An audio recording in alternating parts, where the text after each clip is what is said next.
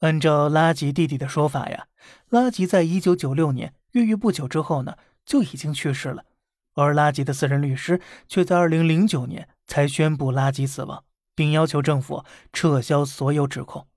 临了临了了，这位传奇还给所有人留下了一个至今未解之谜：他到底是啥时候死的？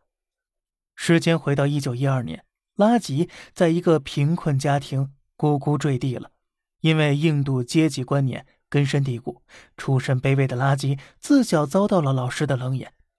十五岁那年，他成为一名富商儿子的家教，通过勤工俭学拿到法律、商务双学位。可他当时啊，想继续深造，许以重诺向富商开口借钱。可是这时呢，却遭到了天大的羞辱。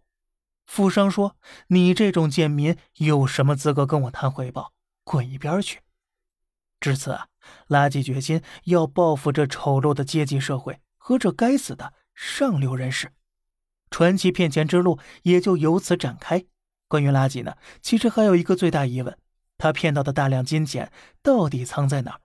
事实上呢，他根本没藏，而是每到一处就给当地的平民发钱，挨家挨户落到人头上，给完钱就走人了。